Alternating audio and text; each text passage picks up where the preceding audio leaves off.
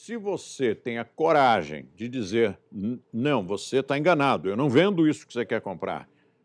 Eu também não vendo isso que você quer comprar. Ah, você sim. Você entendeu. Meu trabalho é esse.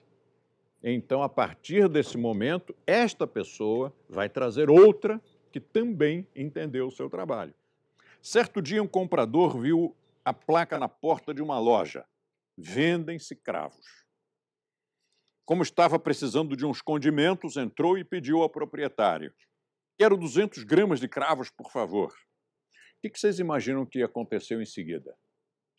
O cara saiu da loja, correu no vizinho, pegou uns cravos, trouxe e forneceu a ele? O lojista respondeu: Desculpe, cavalheiro, não trabalhamos com esse produto. Para não perder a viagem, o freguês tentou adquirir outra especiaria. Então dê-me 200 gramas de orégano.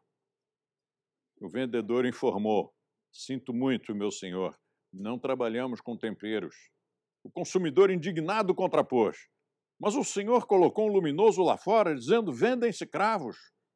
E o dono da loja, sem perder a elegância, esclareceu: exatamente, vendemos cravos, os nobres instrumentos renascentistas, predecessores dos pianos. Acho que não é o que o senhor está procurando. Essa coragem, não vender o que não tem. Como é que eu vou vender orégano se eu não tenho? Como é que eu vou vender cravo se eu não tenho, se eu não, não trabalho com isso?